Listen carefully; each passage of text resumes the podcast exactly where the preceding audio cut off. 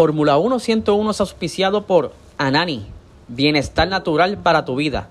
Síguelos en Instagram como AnaniPR.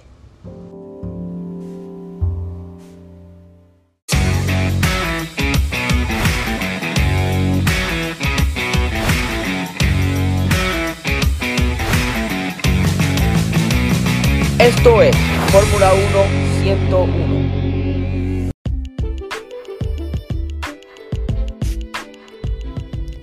Hola y bienvenidos a un nuevo episodio de Fórmula 1 101. Mi nombre es Maricelis.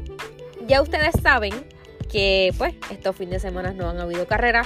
Aún nos quedan dos semanas de receso de verano para que comience la segunda parte de la Fórmula 1. Pero eso no quiere decir que ha sido un receso tranquilo. Todo lo contrario, eh, han habido noticias tras noticias, bombazos, chismecitos, sobre todo de pilotos, que hay un chismecito por ahí que hasta tribunales quieren ir, unos equipos, por un, equipo, por un piloto en particular.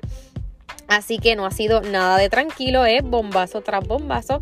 La semana pasada les había hablado sobre la noticia de Vettel, pues que se retiraba, se los comenté en el episodio anterior, con un mensaje extraordinario, eh, bien conmovedor. Y nada, pues ese asiento de Aston Martin quedó vacío, pues eh, su suplente va a ser Fernando Alonso, que también otra de las noticias y una noticia que me sorprendió bastante fue que dejaba Alpine para unirse a Aston Martin la temporada que viene 2023. Entonces, con la salida de Alonso, queda un asiento vacío en Alpine. Pues Alpine tiene un piloto reserva que se llama este Oscar Piastri, es campeón de la Fórmula 2. Y entonces, una de las noticias que nos quedamos en shock fue que Alpine había anunciado con bombos y platillos que Piastri iba a ser su piloto para la temporada del 2023, que habían firmado contrato y todo. No pasó yo creo que ni dos, ni, ni una, ni dos horas y ya Piastri estaba desmintiendo lo que Alpine había colocado en sus redes sociales. Él publicó que él no iba a estar corriendo para Alpine, que no se ha hecho ningún contrato, totalmente desmintiendo lo que había dicho el equipo. Así que Piastri como que no tiene equipo para el año que viene. Se dice, y otro de los bombazos que salió esta semana fue que Piastri posiblemente vaya para McLaren. Pero ¿qué pasa? En McLaren no hay asientos vacíos. Está Landon Norris y está Ricardo. Pero ¿qué pasa con Ricardo? Con Daniel Ricardo pues Daniel Ricardo no está ejecutando o no está rindiendo lo que el equipo necesita. Está bien, no tiene un mejor carro, el carro pues a lo mejor no es de los mejores de la parrilla, pero su compañero de equipo sí está dando resultados, sin embargo él no ha dado pie con bola en este McLaren en la temporada pasada, sí tuvo podio, ganó, tuvo una victoria, pero este año yo no sé si se ha llevado puntos, yo creo que varios puntos pero está luciendo fatal. Y se dice que McLaren va a sacarlo del equipo, pero debe haber una indemnización que están pidiendo 21 millones. Digo, Daniel Ricardo está pidiendo 21 millones porque su contrato se vence en el 2023, pero supuestamente dicen que había una cláusula que por rendimiento pues te pueden sacar. Pero como quiera, si no, eso es como que incumplimiento de contrato. Si no, si no me lo, si no me lo, si no me lo terminas, pues me tienes que pagar. Me tienes que pagar lo que queda de temporada o lo que queda hasta el año que se supone que yo esté. Pues, ¿qué pasa? Pues, según las noticias, pues se dice que Ricardo se puede ir. Y entonces ahí Oscar Piastri pues subiría a McLaren. Pero ¿qué pasó también? Que al fin ahora va a ir a tribunales a Piastri por derecho y por un montón de cosas ahí. O porque también le tienen que pagar porque él fue su piloto reserva. Y hay un revolú entre McLaren, Alpine, Daniel Ricardo y McLaren también. McLaren está como que ahí en el medio, el jamón del sándwich. Vamos a ver qué pasa con estos pilotos, sobre todo con Alpine, quién va a ocupar ese asiento de Alonso. Se dice que Ricardo puede ir para ahí. Vamos a ver si hacen un switch y Piastri se va para McLaren y Ricardo se va para Alpine. Eh, Ricardo quiere seguir en la Fórmula 1. Muchos dicen que ya él está en picada, que debe opcionar por otras categorías, pero él dice que no. Él dice que se quiere quedar. Bueno, ¿por qué les traigo todo este breve resumen así de noticias? Este, sobre todo con los pilotos, el piloto reserva y los demás pilotos. Porque En el episodio de hoy les voy a hablar cómo los pilotos llegan a ser pilotos de la Fórmula 1. ¿Qué pasos ellos deben de seguir para llegar a la, a la categoría máxima que es la Fórmula 1? Eh, yo cuando decidí hacer este episodio, este, yo estaba diciendo yo, wow, yo nunca les he mencionado a las personas cómo se llega a ser piloto de la Fórmula 1. Bueno, pues hoy ese es mi tema. Además, sobre los pilotos reservas y otro dato muy importante que deben tener los pilotos para convertirse en pilotos de Fórmula 1 es sobre la superlicencia, que es la superlicencia, cómo se obtiene y pues obviamente las reglas que impone la FIA para tu poder estar dentro de la Fórmula 1. Así que vamos a darle. Empecemos diciendo que para tú estar en cualquier deporte, pues tienes que tener talento, por decirlo así. Bueno, disciplina, talento, eh, ganas de trabajar, ser este, consistente. De eso se trata en cualquier deporte. Eh, igualmente con la Fórmula 1. Toda persona, todo joven, toda niña que quiera ser parte del deporte del automovilismo, pues tiene que tener talento de conducir, claro está. Y obviamente también se requiere tiempo y mucho, mucho, mucho dinero. Es un deporte bastante caro, sobre todo cuando estás comenzando en las categorías más bajas. Y para comenzar, este, toda aquella joven, niño, este, de edad temprana, porque se, trata de comenzar en una edad temprana, 3, 5 años, hay pilotos que desde los 3 años ya están en categoría de, de niños, pues se debe comenzar con la categoría o en carrera de karting, como go-karts, esos carritos que uno ve por ahí en las pistitas. Pues se debe comenzar por ahí y estuve leyendo que Fernando Alonso desde los tres años ya estaba en carreras de karting. Este, obviamente, hay niños y hay niños. Tres años yo lo considero muy pequeño para un bebé. Digo, si tiene el talento y usted ve que es un prodigio conduciendo, pues está bien, fine. Pero, este, como les dije, hay niños que son talentosos y hay, y hay, niños que se pueden desarrollar o pilotos que se pueden desarrollar en el camino. Pues la categoría que se debe comenzar es en karting, tratar de este, competir en competencias internacionales, eh, nacionales, ir subiendo de escalón, dominar el karting, porque tampoco es que estés en karting y pues eh, simplemente estés ahí corriendo por correr, sino tratar de dominar eh, esa categoría. Y es importante mencionar el dinero, porque prácticamente al principio los padres o los encargados van a tener que pagar obviamente se tiene que comprar el go-kart o el kart que vayas a utilizar. Y lo que estuve leyendo también, que a veces para las inscripciones, para las competencias, son alrededor de 10 mil euros eh, para las inscripciones tanto internacionales, nacionales. Esas son competencias que deben ir. Obviamente pueden ser en diferentes países, diferentes continentes y eso cuesta muchísimo. Así que es un deporte, siempre lo he dicho, es un deporte bastante caro.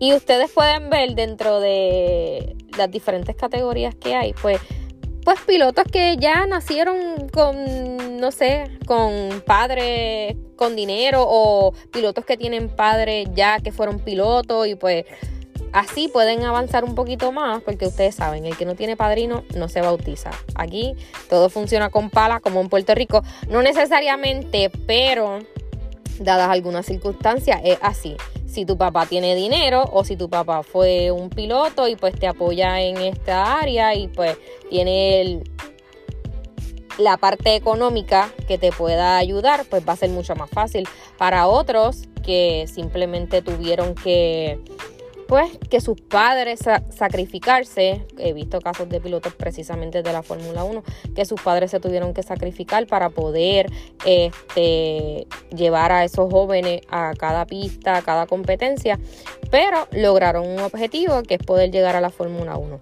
Pues como les estaba diciendo, siempre me, me desvío un poco pero como les estaba diciendo, siempre se debe empezar por el karting.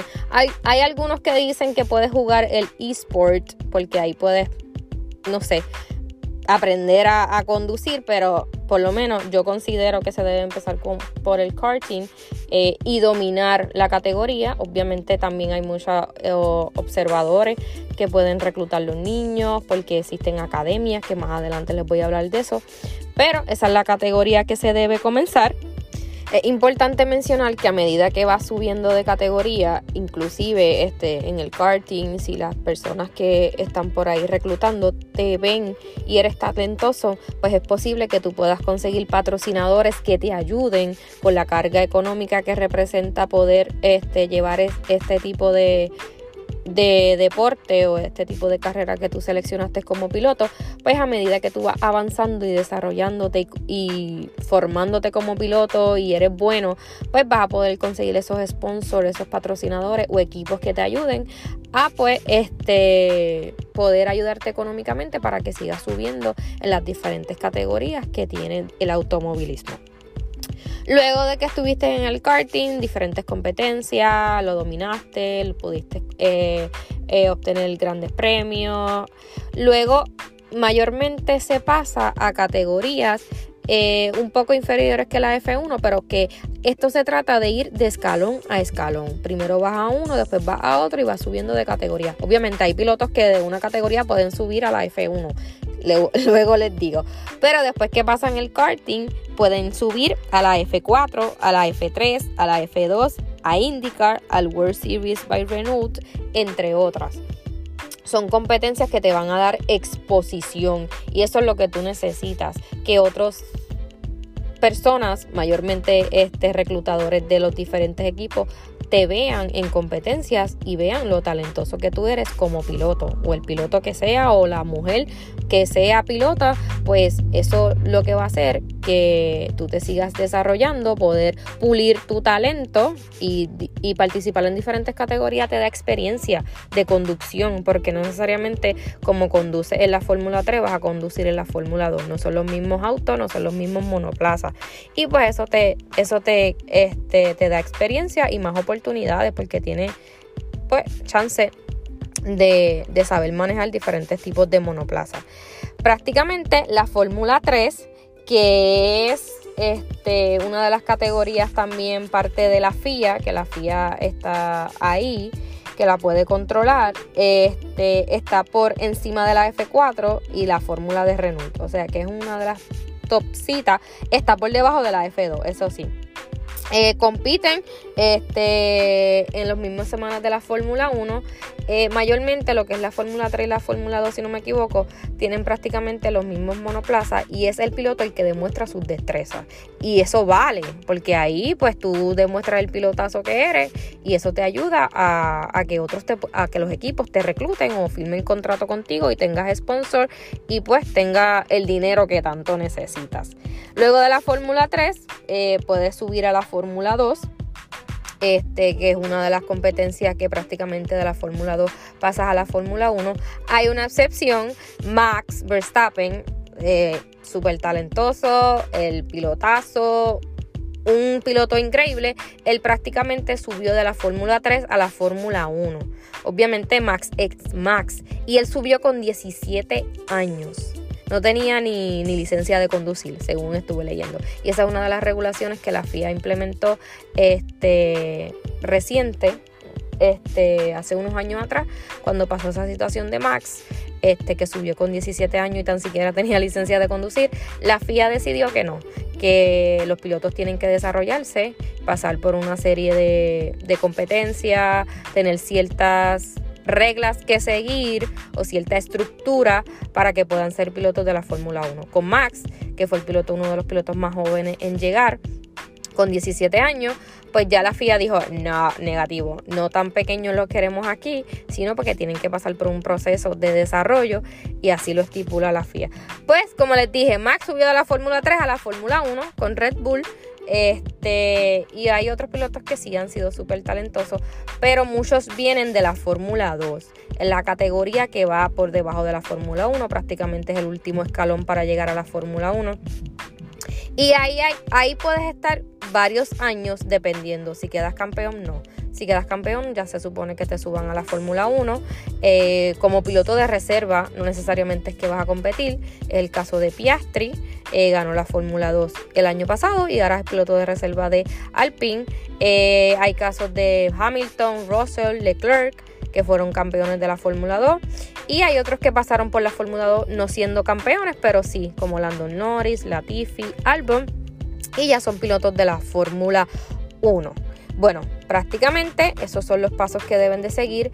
También este, la IndyCar te da la oportunidad de competir en esa categoría y también de la IndyCar puedes pasar a la Fórmula 1 cumpliendo ciertos requisitos que también estipula la FIA para, ser, para tu poder ser este, piloto de la Fórmula 1 como pasa con Pato Howard que es piloto de reserva de McLaren y él compite en la IndyCar. Así que prácticamente entre más exposición tenga, como les había mencionado, mejor tienes posibilidad de que los equipos te observen y te cachen, como quien dicen, como en la pelota, que son scouts que vienen a verte en un juego y pues si tú te luces, pues te pueden firmar, aquí igual que la Fórmula 1. También puede haber la, posibilidad de que vayas a una academia, una academia que recluta pilotos jóvenes para educarlos y desarrollarlos en escuela principalmente de ellos. Es en el caso de Ferrari, que pues tiene su propia academia, Red Bull, Renault, eh, Mercedes tiene una academia junior que también desarrolla sus pilotos. Eh, obviamente eso debe ser eh, súper costoso, pero estaba leyendo también que ellos dan beca. Charles Leclerc este, estuvo en Ferrari y Max estuvo en, en Red Bull. Hay muchos pilotos que vienen de academia, este, hay otros que no. Hay otros que simplemente pues este, estuvieron en la F2 y pues subieron a la F1 dependiendo del equipo que estén. Pero este, la academia pues se encarga de desarrollar ese piloto para que compita obviamente bajo su equipo porque no va a ser otra cosa. O de los equipos que ellos suplen, por ejemplo Ferrari este, tiene su academia, Charles yo creo que empezó con el Alfa Romeo y pues así sucesivamente hasta que pueda subir al equipo top, igual que Red Bull con Alfa Tauri o Toro Rosso que era antes, hasta que pueda subir al equipo principal. Eso es lo que hacen las academias para que los equipos pues se puedan los pilotos, perdón, se desarrollen lo máximo posible para que entonces ocupen ese asiento en la Fórmula 1. Por otro lado, también existe existe piloto que tienen un asiento comprado. Luego, eso son especulaciones, pero se puede decir. Hay pilotos que compran su asiento y hay pilotos que le compran un equipo entero. Por ejemplo, Latifi, pues su papá aporta cierto dinero al equipo, que es Williams, y, el, y Latifi tiene que correr pues eso es como que un asiento comprado. Yo te doy dinero, pero mi hijo tiene que estar ahí sentado. Y también el caso de Lance Stroll es que su papá tiene un equipo completo, que es Aston Martin, y su hijo pues es el piloto de ese equipo. Así que tenemos ahí diferentes alternativas. Si tu papá tiene dinero y te quiere comprar un equipo, fine, tú vas a ser el piloto número uno de ese equipo porque tú, vas, tú eres el hijo, tú tienes como que prioridad. Pero hay veces que por comprar el asiento no significa que tú eres un buen piloto como es el caso lamentable de la Tiffy. Tiene un asiento ahí, pero este no ha dado resultados. Básicamente esa es este, la trayectoria que algunos pilotos recorren para poder eh, llegar a la Fórmula 1 o los pasos que deben de seguir a la Fórmula 1. Entre más te desarrolle, entre más competencias tenga, exposición, este, disciplina, paciencia, eh, dinero. Este, pero no, si tienes patrocinadores y esas cosas, pues puede, puede irte muy bien. Pero sí es un deporte de paciencia porque hay pilotos y hay pilotos. Y sabes que la Fórmula 1 solamente hay 20 espacios. Así que eso hay que peleárselo.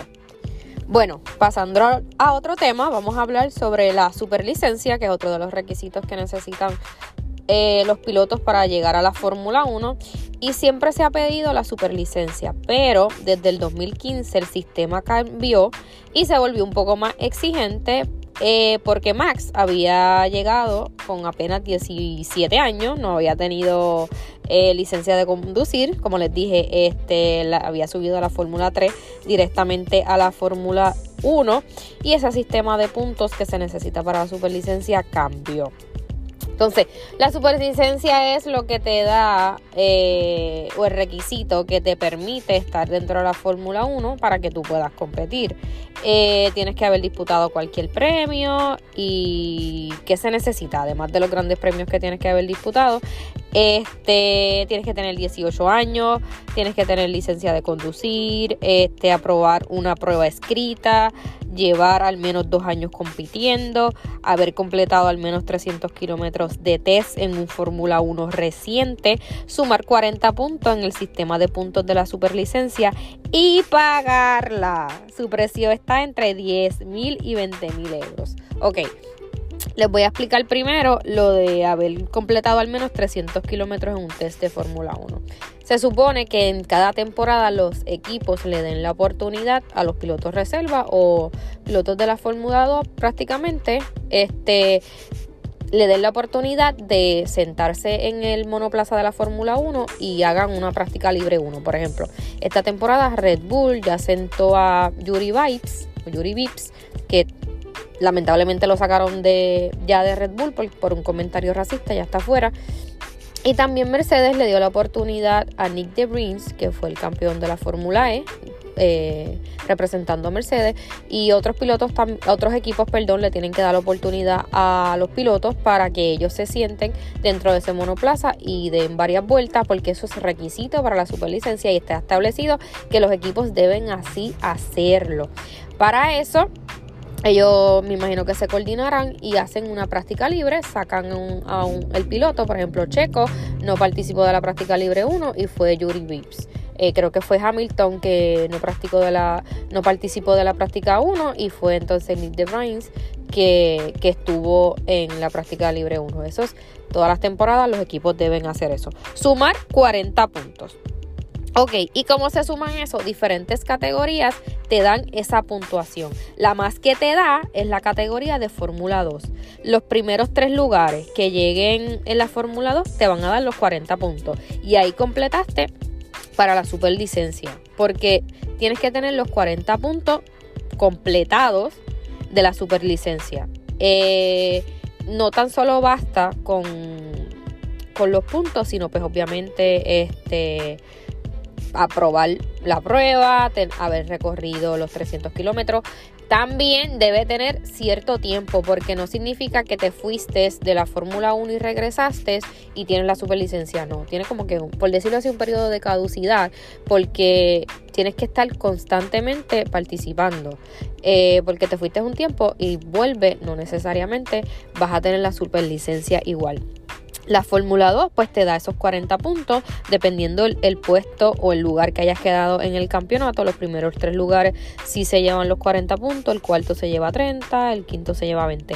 La IndyCar también, pero solamente el primer lugar se lleva los 40 puntos. La Fórmula E también te da puntos, el primer lugar le da 30, el segundo lugar le da 25. Eso significa que tienes que participar en diferentes categorías para poder obtener los 40 puntos en la superlicencia. Hay veces que pilotos se quedan estancados en una misma categoría y entonces como que no pueden avanzar. Como que te quedas un tiempo en la F2 y, hay veces que eso no le gustan a los equipos, que estén mucho tiempo en la, en la F2 y no estén dando resultados, te chavaste, no te van a subir. Prácticamente esos son las superlicencias y también les había mencionado en un episodio anterior que por, no me acuerdo en cuál fue, estábamos hablando de las, de las sanciones que te dan. También te dan sanciones para la superlicencia. Si, te, si tú llegas a 12 puntos, te, vas a, te van a quitar un grande premio, vas a estar descalificado de uno de los grandes premios de una carrera. Y, eso, y esas sanciones te dan dependiendo de la penalidad que te dan. Pues si tú, si ya acumulaste 12 puntos, pues te van a, te van a quitar una carrera y te va a quedar descualificado. Así que evítate o el piloto que se evite cualquier penalidad para que no acumule esos puntos. Esos puntos se van, pero tienen un año de caducidad para eso. Básicamente son los que deben hacer los pilotos para obtener la superlicencia, pero un piloto que no tenga la superlicencia sí puede este, participar de la primera sesión de, de entrenamientos libres, como lo había mencionado, si cumple con los requisitos de ser mayor de edad, este, tiene licencia de piloto, haber sumado al menos 25 puntos de superlicencia en los últimos tres años o haber estado o haber disputado seis carreras de la Fórmula 2. Esos 40 puntos del que le hablé tienen que haber pasado tres temporadas antes de, de entrar a la Fórmula 1. Esos son como que el tiempo estipulado por la FIA para que entonces tú obtengas esos 40 puntos. Como le dije, hay algunos que se quedan como que hay mucho tiempo y como que nunca llegan a subir y brincan a otras categorías como IndyCar, otras internacionales que le pueden dar esa oportunidad. Así que esos son los datos de la superlicencia. También le había mencionado sobre los pilotos de reserva.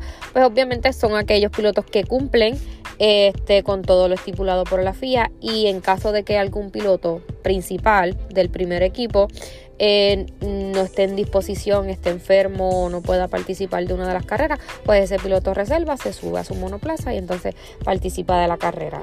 Y le dan la oportunidad y de, de correr en un grandes premio y puntúa este, al final de temporada, pues él está dentro de la tabla y tiene su puntuación. Y también, pues como les mencioné, esos pilotos reservas pueden subir en la siguiente o en una o dos temporadas al equipo principal, dependiendo de los asientos que estén disponibles, o switcharse de equipo, como es el caso de que está pasando aquí en, con Oscar Piastri. Vamos a ver qué sucede con este receso de verano, que está un poco intenso con esto de los pilotos y quién, quiénes van a firmar para la temporada que viene, porque hay muchos pilotos que se le acaba contrato y ningún equipo ha mencionado nada de renovación. Y entonces pues los pilotos tienen que estar pendientes de qué va a pasar con ellos.